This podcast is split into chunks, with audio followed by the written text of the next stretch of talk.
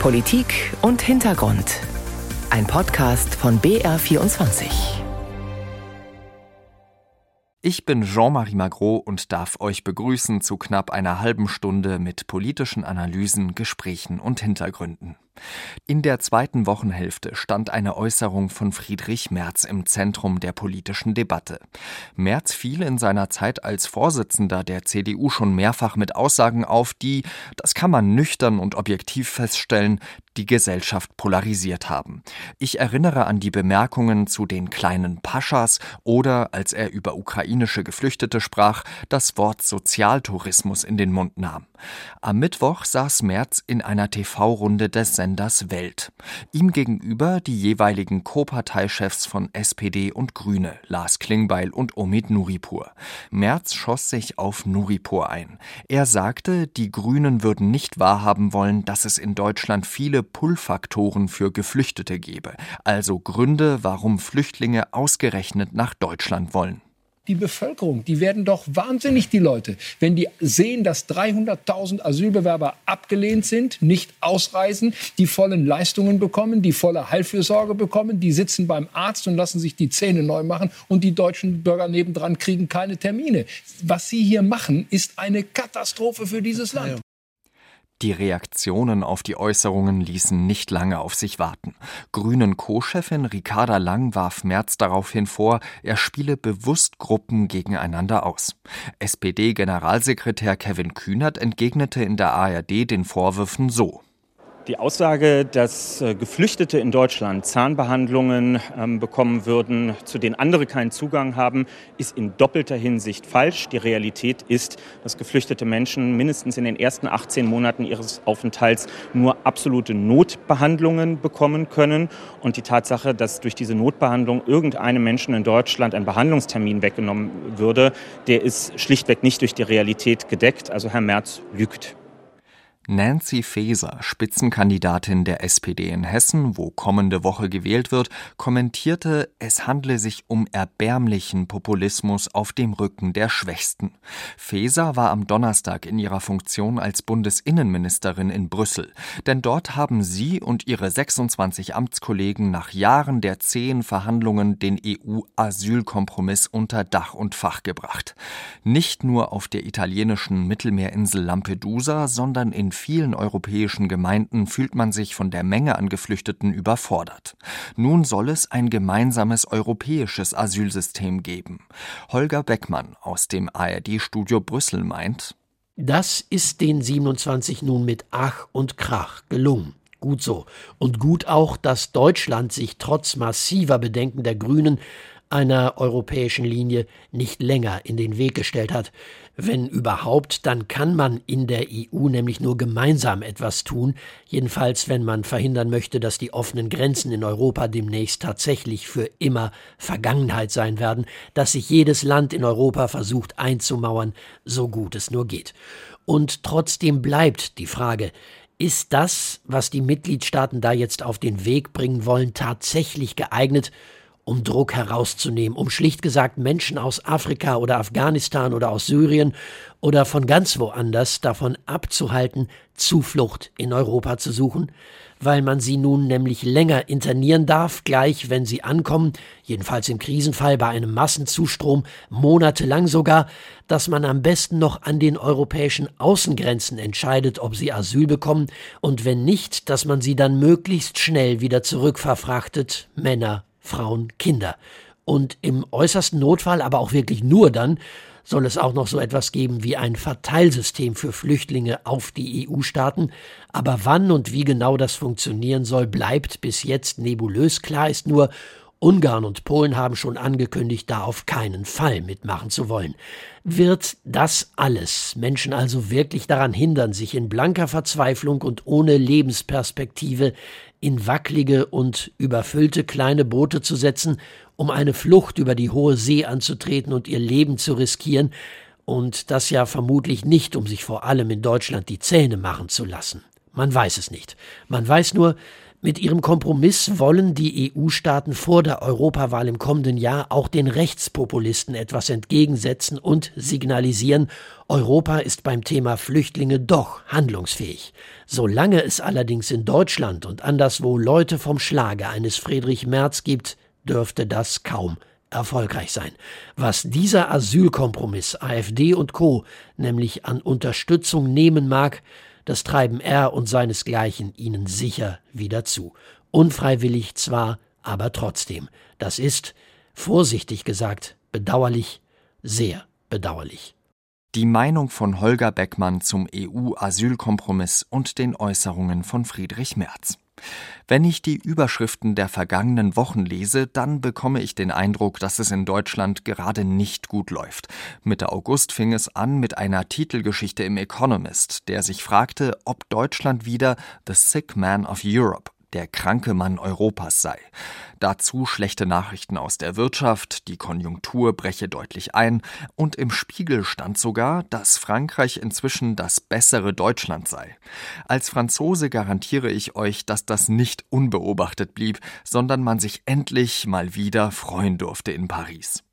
Aber steht es gerade wirklich so schlecht um Deutschland? Darüber habe ich mit Daniela Schwarzer gesprochen. Sie ist Vorständin bei der Bertelsmann Stiftung, hat vorher für mehrere Thinktanks gearbeitet und sowohl die deutsche als auch die französische Regierung in Europafragen beraten. Schwarzer hat gerade ein Buch geschrieben. Krisenzeit, was Deutschland jetzt tun muss, heißt es. Frau Schwarzer, was denken Sie denn bei Titeln wie Frankreich sei das bessere Deutschland? Tatsächlich sind die Wachstumszahlen in Frankreich besser. Es ist äh, schneller aus der Krise gekommen und das heißt sowohl äh, sich nach der Covid-Krise zu erholen, als auch mit der neuen geopolitischen Situation in Europa umzugehen. Denn wir haben ja mit der Entkopplung von russischer fossiler Energie einen ganz neuen Kostenfaktor in unserer Wirtschaft, denn Energie ist viel teurer geworden. Wir haben ein unsicheres Umfeld. Es gibt zunehmend auch Spannungen mit China. Das heißt, es ist wirklich eine breite Herausforderung, vor der wir stehen. Und Deutschland hat zudem ganz viel Investitionen über Jahre vor sich hergeschoben und muss jetzt mit der Konjunktur kämpfen und gleichzeitig mit seiner eigenen Modernisierung umgehen. Man kann das ja sehr negativ formulieren und das wird auch getan. Deutschland sei wieder der kranke Mann Europas. Sie drehen es aber ins Positive. Sie sprechen davon, dass man jetzt den großen Gestaltungsmoment erlebe. Ja, wir müssen diesen Gestaltungsmoment ähm, wahrnehmen. Gewünscht haben wir ihn uns sicherlich in dieser Ausprägung nicht. Aber wir dürfen nicht vergessen, es gibt äh, in der Welt Akteure, die ganz strategisch vorgehen. China ist so einer. China hat nicht nur sein eigenes Wohlergehen und seine eigene Entwicklung im Blick, sondern möchte auch den Rahmen dafür gestalten und Weltordnung verändern. Es hat sich mit Russland zusammengeschlossen und hat gemeinsame Strategien entwickelt, äh, spielt jetzt in der Gruppe der BRIC-Staaten eine größere Rolle, um die Länder des globalen Südens auch auf die eigene Linie mit einzuschwören, wie man gegen die in Anführungszeichen alte Weltordnung, die von dem politischen Westen geprägt war, vorgehen kann. Und das bedeutet für uns wirklich massive Änderungen, mit denen wir umgehen müssen. Und diese Änderungen, sagen Sie ja, seien nicht möglich, wenn wir uns auf uns selbst als Deutschland konzentrieren, sondern nur im Europäischen Verbund. Jetzt aber fällt es natürlich schwer, große Begeisterung in Europa für Europa zu entfachen, wenn in fast jedem Mitgliedstaat extreme Parteien Aufwind haben, ja auch hier in Deutschland mit der AfD. Zunächst einmal muss man die Gründe ernst nehmen, warum sich Bürgerinnen und Bürger von Europa abkehren, warum sie ihre nationalen Regierungen kritisieren, warum sie sagen, sie haben kein Vertrauen in Institutionen mehr und sie haben eigentlich Angst vor der eigenen Zukunft. Da sind äh, viele Ängste am Werk, die teilweise begründet sind in den Entwicklungen, denen unsere, die unsere Gesellschaften durchlaufen, die unsere Wirtschaft durchläuft. Aber wir müssen auch ganz klar in den Blick nehmen, es wird im Moment auch sehr viel Angst geschürt. Wir sind im Moment in einer Phase, wo im Land bei uns der Systemkonflikt zwischen autoritären Regimen und liberalen Demokratien sich im Grunde schon ausspielt. Ähm, das Thema russische Desinformation und der Versuch der Einflussnahme von außen ist wirklich sehr ernst zu nehmen und wichtig. Und muss politisch begegnet werden, aber letztendlich auch dadurch, dass viel mehr Aufklärungsarbeit geleistet wird und die Bevölkerung Urteilskraft entwickelt, stärker als es jetzt der Fall ist. Was ist ernst zu nehmen? Was wird bewusst gespielt? Und wie kann man in dieser Situation, wo politische Polarisierung zunimmt, ähm, noch eine positive Vision von der eigenen Zukunft entwickeln?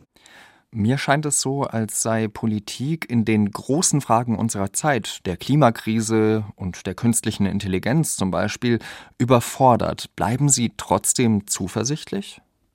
Erstmal müssen wir anerkennen, dass die Politik schon wahnsinnig viel geleistet hat. Also die Antwort auf Russlands Angriff auf die Ukraine, wo vielleicht kaum jemand gedacht hatte, dass sie so schnell und so entschieden erfolgt, nicht nur in der Sanktionspolitik, sondern auch durch die Waffenlieferung, durch die finanzielle Unterstützung. Wir haben im Winter nicht gefroren, die Energiepreise waren zwar phasenweise sehr hoch, aber es wurde doch geschafft. Das sind jetzt alles Antworten auf unmittelbare Krisen, die gefunden wurden. Und dazu kommt aber diese große Gestaltungsaufgabe, über die wir gesprochen haben. Wir müssen letztendlich unser Wirtschaftsmodell transformieren. Wir müssen die Modernisierung schaffen von nicht nur der Wirtschaft, sondern letztendlich auch unserer Gesellschaft und zum Teil auch des politischen Systems. Die Digitalisierung drängt uns dazu. Die Ökologisierung, die notwendig ist, tut das. Und Sie haben jetzt gefragt, habe ich Vertrauen, dass die Regierungen das schaffen? Alleine schaffen die das sicherlich nicht. Da muss die Wirtschaft mit dran und ist ja auch dran. Da müssen wir auch drüber nachdenken, wie zivilgesellschaftliche Akteure, wie wie Stiftungen mehr machen können. All, also es ist wirklich eine, eine Phase eines ähm, riesengroßen Umbruchs, in die wir jetzt gerade gehen. Allerdings eben meiner Ansicht nach wäre es gefährlich, wenn man das perspektivlos und angstgetrieben tut, sondern die große Aufgabe ist zum einen zu erkennen, was wir Positives haben, was uns auch bleibt, wenn wir es richtig anstellen, nämlich ein Gesellschafts- und ein politisches Modell, was die Freiheit des Einzelnen sichert, was Menschenrechte sichert, was uns erlaubt, uns äh, zu entfalten und unsere eigenen Dinge zu machen. Das gibt es an vielen Orten auf der Welt nicht und es gibt es auch immer weniger.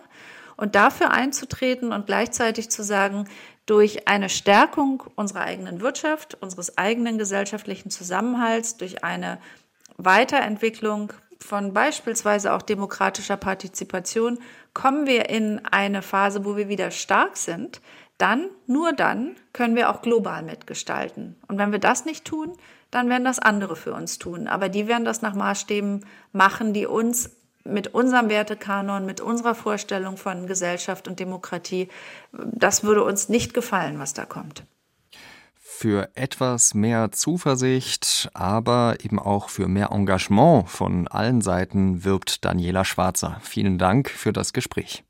Ich danke Ihnen ganz herzlich. Ein Jahr sind die Bilder alt, auf denen man sieht, wie es in der Ostsee blubbert. Damals wurden drei von vier Röhren der Nord Stream Pipelines schwer beschädigt. Und das durch Detonationen. Wenig später hat der Generalbundesanwalt Ermittlungen aufgenommen. Denn, so viel scheint klar, es handelt sich wohl um einen Anschlag auf die Energieinfrastruktur. Doch wer steckt dahinter? Russland? Die USA? Im März veröffentlichten WDR und NDR dann, dass wohl eine Segelyacht namens Andromeda eine heiße Spur sei. Und diese Spur führe in die Ukraine. Mehrere ARD-Kollegen recherchieren seit Monaten an diesem Fall, gemeinsam mit der Süddeutschen Zeitung und der Wochenzeitung Die Zeit. Diese Woche startete ein fünfteiliger Podcast, in dem sie den Fall rekonstruieren. Ich habe mit einem der Journalisten gesprochen, die an der Recherche beteiligt waren, Florian Flade. Ich habe ihn zuerst gefragt, welche Informationen zu diesem Zeitpunkt gesichert sind. Natürlich ist vieles denkbar, ähm, dass es da möglicherweise doch eine False Flag, eine so Aktion unter falscher Flagge war und das Boot vielleicht doch keine zentrale Rolle gespielt hat. Aber für die Ermittlungsbehörden in Deutschland ist das so und dafür spricht nun mal auch einiges. Also es gibt diese sehr mysteriöse Anmietung dieses Segelbootes. Es gibt die nachvollziehbare Route, die dieses Boot genommen hat. Es gibt die Berichte über diese Crew, äh, die da wohl an Bord war. Ähm, es gibt Sprengstoffspuren auf einem Tisch ähm, dieses Bootes, die gefunden wurden wurden und die wohl auch zu dem Sprengstoff passen, der dann verwendet wurde, um die Röhren ähm, zu sprengen. Also das sind schon Indizien, die dafür sprechen, dass dieses Boot in irgendeiner Form damit zu tun hat. Würde ich ausschließen, dass es am Ende vielleicht keine Taucher waren, sondern dass das irgendwie anders gemacht wurde von diesem Boot aus mit Unterwasserdrohnen oder so? Nein, das würde ich definitiv nicht. Und ich glaube auch die Ermittlungsbehörden schließen das nicht aus. Ähm, das vielleicht zu dem Boot, aber es heißt ja noch lange nicht, dass es nur dieses eine Boot war zum Beispiel. Also da sind ja noch viele Szenarien denkbar. Anfangs war ja vor allem die Russland-These sehr stark vertreten, also dass Moskau zeigen wollte, wie verwundbar unsere deutsche Energieinfrastruktur sein kann. Wie stehen Sie denn zu dieser These ein Jahr nach den Anschlägen? wir haben da, um ehrlich zu sein, keine Hinweise darauf, dass das wirklich so ist. Und die Motivlage, ja, natürlich kann man sich denken, warum der Kreml das gewesen sein könnte. Da spielt dann zum Beispiel auch die Frage eine Rolle, ob es nicht ähm, Strafzahlungen ähm, ähm, im Raum stehen würden. Ne? Also keine Gaslieferungen nach Deutschland würden eigentlich Strafzahlungen nach sich ziehen. Wenn man das, und zwar in immenser Höhe, wenn man das umgehen will, könnte man ja die Infrastruktur kaputt machen. Dann ist jemand anderem die Schuhe schieben und sagen, ja, also ich kann ja gar kein Gas mehr liefern, weil die Röhren sind kaputt. All diese Dinge sind möglich, aber es spricht, um ehrlich zu sein, bislang nicht viel dafür. Und es führen erstaunlich viele Spuren eben in die Ukraine. Warum meinen Sie denn, ist es denn am plausibelsten, dass ausgerechnet die Ukraine dafür verantwortlich sein soll? Naja, wenn man sich mal anguckt, ähm, also man geht davon aus, dieses Segelboot spielt eine Rolle. Und dann schaut man sich an, wie wurde dieses Segelboot angemietet, wer war das? Und dann spielt da eine Briefkastenfirma aus Polen eine Rolle, hinter der ein ukrainischer Staatsbürger steckt, wie wir recherchieren konnten. Wir haben diesen Mann ausfindig gemacht. Wir wissen, dass über diese Firma das Boot bezahlt wurde. Dieser ukrainische Geschäftsmann wollte nicht mit uns reden. Ähm, mehrere Anfragen blieben unbeantwortet. Im Gegenteil, er war sehr aggressiv. Er hat sogar Kolleginnen ähm, körperlich angegriffen in der Ukraine. Ähm, dieser Mensch könnte möglicherweise Fragen beantworten, warum dieses Boot im vergangenen September, September 2022 angemietet wurde. Wir wissen auch, dass die deutschen Ermittlungsbehörden der Spur der Anmietung nachgehen, was die E-Mail angeht, also die erste E-Mail an den Verleiher des Bootes. Auch da führt eine Spur zu einem Ukrainer. Und dann wurden auch Pässe verwendet, gefälschte Pässe aus Rumänien und Bulgarien. Und auch da gibt es eine Spur, die führt zu einem ukrainischen Soldaten, ähm, dessen Foto offensichtlich da verwendet wurde. Das ist jetzt mal nicht nichts. Und ähm, dazu kommt auch noch, ähm, das muss man immer mit größter Vorsicht ähm, äh, sich anschauen, das sind natürlich diese geheimdienstlichen Informationen. Und die gab es im vergangenen Jahr vor den Anschlägen, wie wir recherchieren konnten, und eben auch kurz danach. Und zwar so detailliert, dass es tatsächlich fast wie ein Drehbuch wirkt. Also es gab diese Hinweise, da wird ein Boot verwendet werden von ukrainischen Spezialkräften. Ursprünglich sollte das Boot wohl in Schweden angemietet werden. Nach den Anschlägen gab es dann diesen Geheimdiensthinweis aus den Niederlanden kam der, dass das von Deutschland aus passiert ist, von Rostock aus. Und dann hat man ja tatsächlich die Andromeda auch gefunden. Also es gibt mehrere Stränge und da muss man sagen, das zeigt in Richtung Ukraine. So ehrlich muss man sein. Es wurde ja auch lange darüber diskutiert, ob nicht die USA verantwortlich sein könnten. Präsident Joe Biden hatte ja noch vor dem Krieg gesagt, sollte es einen Krieg in der Ukraine geben, dann werde man dieses Projekt zum Stoppen bringen. Und die USA profitieren ja auch, Stichwort Frackinggas. Also es gibt ähm, ja auch diese Berichte, also auch der US-amerikanische Journalist Seymour Hersh hat ja darüber geschrieben, dass aus seiner Sicht ähm, die USA dahinter stecken würden. Ähm, ich muss auch da sagen, uns fehlen da jegliche Hinweise darauf, dass das so, dass das tatsächlich so ist. Wir haben in unseren Recherchen und wir haben uns da jetzt wirklich monatelang mit beschäftigt. Ähm, bislang ist uns niemand untergekommen, ähm, wo es eine Verbindung in die USA in irgendeiner Form gäbe. Ähm, ich glaube, von deutscher Seite aus, von den Ermittlungsbehörden, guckt man sich das durchaus an und auch man schaut in alle Richtungen. Und es ist ja auch sehr bezeichnend dafür, dass es keine gemeinsame europäische Ermittlungsgruppe in diesem Fall gibt. Ähm, diese Idee gab es im vergangenen Jahr, kurz nach den Anschlägen. Das ist dann wieder verworfen worden und so ermittelt jedes Land für sich. Es gibt ein bisschen Austausch bei der Justiz und bei der Polizei zwischen Deutschland und Schweden, Deutschland und Dänemark zum Beispiel. Aber da herrscht tatsächlich auch Misstrauen. Und man weiß ja nicht, ob es nicht vielleicht mehr als ein Land war und vielleicht dann die Leute auch noch Hilfe hatten, vielleicht von einem anderen Staat. Also da ist man sehr zurückhaltend, aber gleichzeitig auch sehr offen in den Ermittlungen. So würde ich das mal beschreiben. Aber für die USA-These haben wir nichts gefunden. Also keine Hinweise, keine und schon gar keine Belege dafür, dass es da ein, eine Verbindung gäbe. Wie optimistisch sind Sie denn, dass dieser Fall aufgeklärt wird, dass neuer Schwung reinkommt, dass vielleicht sogar bald Haftbefehle erlassen werden? Man muss sagen, ein Jahr später führt der Generalbundesanwalt dieses Verfahren immer noch gegen unbekannt. Also es ist kein Tatverdächtiger eingetragen auf der Akte sozusagen. Das ist einerseits ungewöhnlich und als Staatsanwalt will man natürlich möglichst schnell Tatverdächtige haben. Andererseits gab es solche Verfahren immer mal wieder. Ich erinnere nur zum Beispiel an das Verfahren zu dem äh, Hackerangriff auf den Deutschen Bundestag. Da hat es Jahre gedauert, bis man einen Haftbefehl gegen einen russischen Hacker erwirken konnte. Also das kann dauern, ähm, aber es ist nicht ausgeschlossen und ich würde sagen, der Druck Druck ist schon groß, auf die Ermittlungsbehörden dann Ergebnisse zu liefern. Nicht nur in Deutschland, auch im Ausland. Der schwedische Staatsanwalt hat zum Beispiel vor kurzem gesagt, er ist zuversichtlich, dass man in diesem Jahr ein Ergebnis präsentieren kann der Ermittlungen. Und auch in Deutschland muss man letztendlich ja irgendwann auch mal ähm, die Karten auf den Tisch legen und sagen, so weit sind wir. Und ich denke, da wird jetzt weiter ermittelt und sehr gründlich ermittelt. Und ich würde nicht ausschließen, dass es Haftbefehle gibt in der Zukunft der Beteiligten. Ich würde aber auch nicht ausschließen, dass man dann vielleicht nur weiß, wer es gemacht hat. Aber wer es in Auftrag gegeben hat, das bleibt vielleicht lange, lange ein Rätsel. Tatort Ostsee, wer sprengte die Nord Stream Pipelines, heißt der Podcast, an dem Sie, Herr Flade, mitgearbeitet haben. Zwei von fünf Folgen sind schon erschienen. Die nächsten werden in den kommenden Wochen fertig. Herzlichen Dank. Ja, ich wünsche viel Spaß beim Hören. Den Podcast könnt ihr überall dort hören, wo es Podcasts gibt, zum Beispiel in der ARD Audiothek. Genauso wie den ARD Recherche Podcast 11KM. Dort hat Florian Flade auch nochmal ausführlicher über die Recherche gesprochen. Die Links zu den Podcasts packe ich euch in die Show Notes. Der russische Angriffskrieg in der Ukraine zieht mit recht große Aufmerksamkeit auf sich. Nicht so stark im Fokus stand dafür Bergkarabach. Die Region im Südkaukasus ist seit Jahrzehnten zwischen den verfeindeten Ex-Sowjetrepubliken Aserbaidschan und Armenien umstritten. Das Gebiet liegt eigentlich auf aserbaidschanischem Staatsgebiet, es wohnten dort aber mehrheitlich Karabach-Armenier. In den 90ern löste sich Bergkarabach von Aserbaidschan. Russland war jahrelang die Schutzmacht Armeniens, auf der Seite Aserbaidschans stand wiederum die Türkei. Am 19. September startete Aserbaidschan einen Großangriff auf Bergkarabach und machte kurzen Prozess. Mittlerweile fliehen so viele Armenier aus Bergkarabach, dass die Enklave bald menschenleer sein könnte.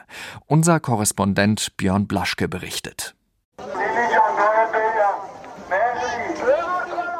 Armenische Ordner, Sanitäter und Grenzbeamte versuchen den Flüchtlingsstrom zu lenken. Zu Zehntausenden haben Menschen aus Bergkarabach ihre Heimat in den zurückliegenden Tagen Richtung Armenien verlassen. Und das, was sie sagen, zeugt überwiegend von Mutlosigkeit.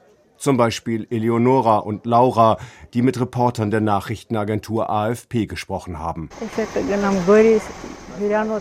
Ich weiß nicht, wohin ich gehen soll. Ich fahre jetzt nach Goris. Wenn Sie uns dort in einem Hotel unterbringen, gut, sonst schlafe ich im Auto.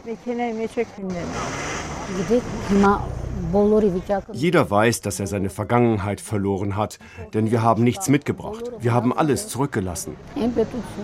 Die Vergangenheit. Jahrhundertelang wurde Bergkarabach mehrheitlich von Armeniern bewohnt. Invasoren kamen und gingen. Araber, Kurden, Perser, Turkvölker, Russen.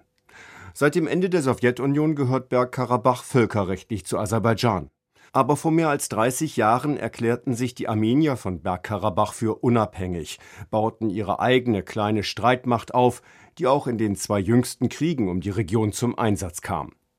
Bei der Offensive, die Aserbaidschan Dienstag vergangener Woche begann, hatte die abtrünnige Armenier-Streitmacht keine Chance. Sie musste schon einen Tag später kapitulieren. Vieles treibt die Armenier von Bergkarabach nun aus ihrer angestammten Heimat fort. Die Gewalt in der vergangenen Woche, Misstrauen. Auch wenn Präsident Ilham Aliyev Worte findet, die die Armenier beruhigen sollen. Die in der Region Bergkarabach lebenden Menschen sind, unabhängig von ihrer ethnischen Zugehörigkeit, Bürger Aserbaidschans. Ihre Sicherheit und Rechte werden vom aserbaidschanischen Staat garantiert. Aber Aliyev hat auch angekündigt, gegen sogenannte kriminelle Separatisten vorzugehen. Von Amnestie kein Wort.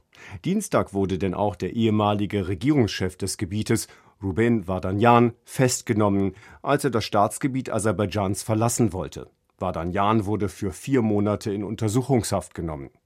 Bilder des aserbaidschanischen Geheimdienstes zeigen, wie er ab und vorgeführt wird. Ruben Vardanyan hat die Grenze der Region Karabach 2022 illegal überquert so der aserbaidschanische Geheimdienst, um terroristische Aktivitäten in der aserbaidschanischen Republik zu organisieren.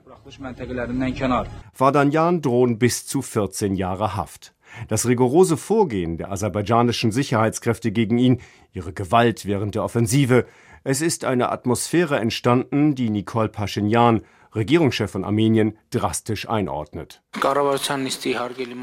Der Exodus aus Bergkarabach, der eine Folge der Politik der ethnischen Säuberung ist, geht weiter. Analysen der Situation zeigen, dass es in den kommenden Tagen schon keine Armenier mehr in Bergkarabach geben wird. Das ist ein Akt der ethnischen Säuberung. Wenn die Abwanderung in den jetzigen Zahlen anhält, dürfte an diesem Wochenende schon kein Armenier mehr in Bergkarabach sein. Eine baldige Rückkehr unwahrscheinlich. Die Ankündigung zum 1. Januar des kommenden Jahres endgültig alle Behörden von Bergkarabach aufzulösen, wäre jedenfalls längst von der Realität überholt. Björn Blaschke war das. Zum Schluss blicken wir nach Polen das auch kurz vor einer Schicksalswahl steht. Am 15. Oktober wird dort das Parlament gewählt. Eine der herausragenden polnischen Persönlichkeiten der vergangenen Jahrzehnte ist, keine Frage, Lech Wałęsa. Arbeiterführer, Nobelpreisträger, Staatspräsident. Eine bemerkenswerte Karriere des ehemaligen Werftelektrikers. Vielen ist er allerdings zu exzentrisch. Ausgerechnet in seiner Heimat gilt er als äußerst umstritten. Kritik kommt dabei seit Jahrzehnten unter anderem von seinen ehemaligen Weggefährten aus dem rechtsnationalen Regierungslager. An diesem Freitag wird Wałęsa 80. Henrik Jacek über einen Mann, der sich selbst im Weg steht.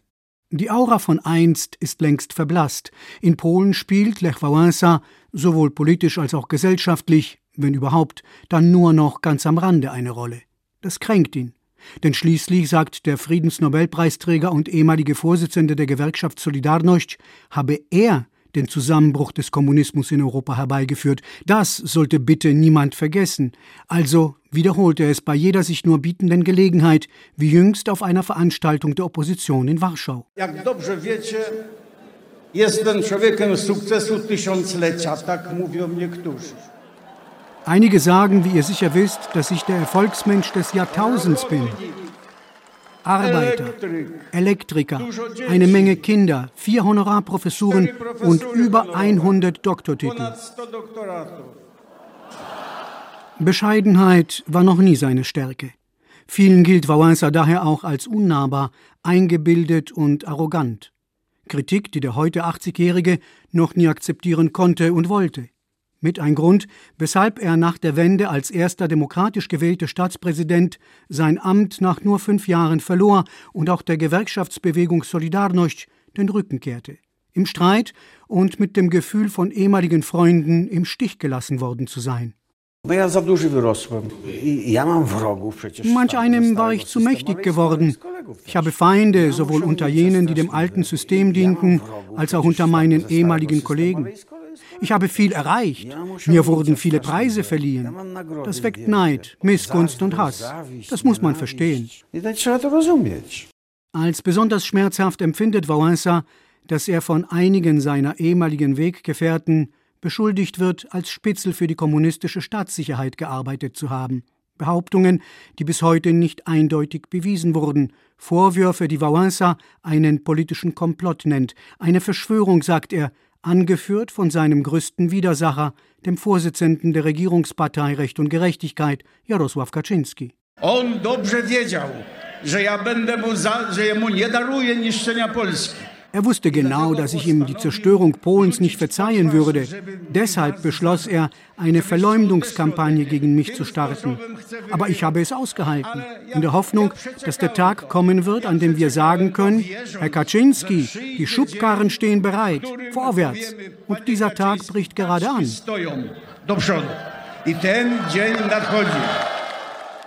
Eine Anspielung auf die bevorstehende Parlamentswahl am 15. Oktober. Ein schicksalsträchtiger Urnengang, sagt Wałęsa, denn die bürgerliche Koalition mit dem ehemaligen Premier Donald Tusk an der Spitze unbedingt gewinnen müsste, damit die systematische Demontage der Demokratie in Polen endlich aufhöre und die hart erkämpfte Gewaltenteilung im Land wiederhergestellt werde. An die Polizei gewandt, appelliert Wałęsa deshalb: Kochani Policjanci, Liebe Polizisten, in euren Reihen gibt es viele Patrioten. Seht ihr nicht, wer die Verfassung bricht? Schützt ihr diese Leute? Steht ihr hinter ihnen und nicht hinter dem Volk? Für Lech Wałęsa sind es freilich rein rhetorische Fragen, für Kaczynskis Anhänger indes Provokationen, die juristische Konsequenzen nach sich ziehen müssten. Ob es dazu kommt, ist allerdings fraglich, zumal der ehemalige Arbeiterführer und Staatspräsident für das regierende rechtsnationale Koalitionsbündnis weder gesellschaftlich noch politisch eine ernstzunehmende Gefahr darstellt. Henrik Jacek über Lech Wałęsa der an diesem Freitag seinen 80. Geburtstag feiert. Und wenn ihr mehr über Polen wissen wollt, dann solltet ihr unbedingt den Podcast in Polen von unseren Korrespondenten in Warschau hören. Auch den findet ihr in der ARD Audiothek. Am Mikrofon verabschiedet sich Jean-Marie Magro.